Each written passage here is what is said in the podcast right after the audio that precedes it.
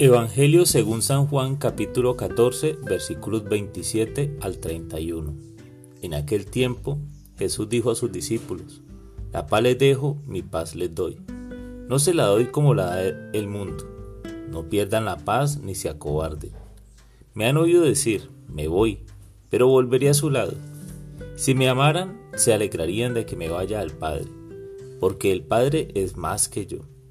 Se lo he dicho ahora antes de que suceda, para que cuando suceda crean. Ya no hablaré más muchas cosas con ustedes, porque se acerca el príncipe de este mundo. No es que él tenga poder sobre mí, pero es necesario que el mundo sepa que amo al Padre y que cumplo exactamente lo que el Padre me ha mandado. Palabra del Señor.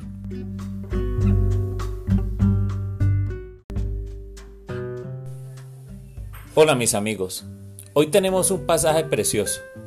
Jesús sigue en su discurso de despedida y le dice a sus discípulos, primero, la paz les dejo, mi paz les doy. No hay mejor cosa que podamos recibir de Él, su paz. De Él no proviene maldad, no proviene angustia, solo proviene paz. Recibir a Dios, aceptar su voluntad, ser su discípulo, es garantía de paz. Segundo, no es la misma paz que da el mundo.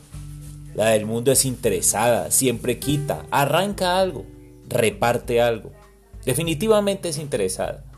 Esto ocurre cuando no está Dios en el corazón de los, de los que supuestamente construyen la paz.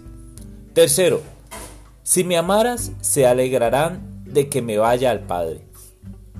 Con frecuencia, cuando un ser querido fallece, este evento se convierte en una tragedia de vida. Y me pregunto, ¿Qué ocurrió? ¿Por qué el luto dura años? ¿Por qué el dolor dura años? Cuando, cuando creo en Dios y en la vida eterna, mi alegría es el cielo. Mi certeza es la misericordia de Dios, que perdona nuestros pecados, y esa es mi alegría. Estarán mejor en la presencia de Dios que con la nuestra. Cuarto, el príncipe de este mundo no tiene poder sobre mí. Dice Jesús, ni tampoco en mi vida. Mayor el que está en mí que aquel que está en el mundo. Satanás y sus demonios no tienen poder sobre los hijos de Dios. Contamos con un Padre que nos cuida y protege. Y quinto, cumplo exactamente lo que el Padre me pidió. Esta es la gran pregunta que me hago hoy.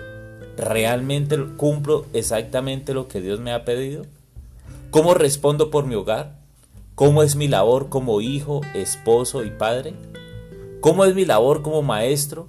¿Cómo es mi labor como vecino, como evangelizador, como dueño de una empresa o como empleado en una empresa? En fin, cada uno tendrá algo para cuestionarse.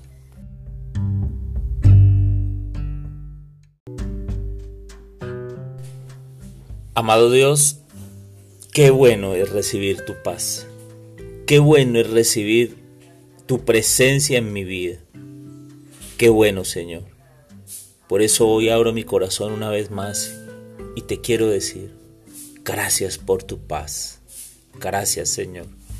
Porque la paz que has dejado en mí no es la misma paz que deja el mundo. Gracias, Jesús.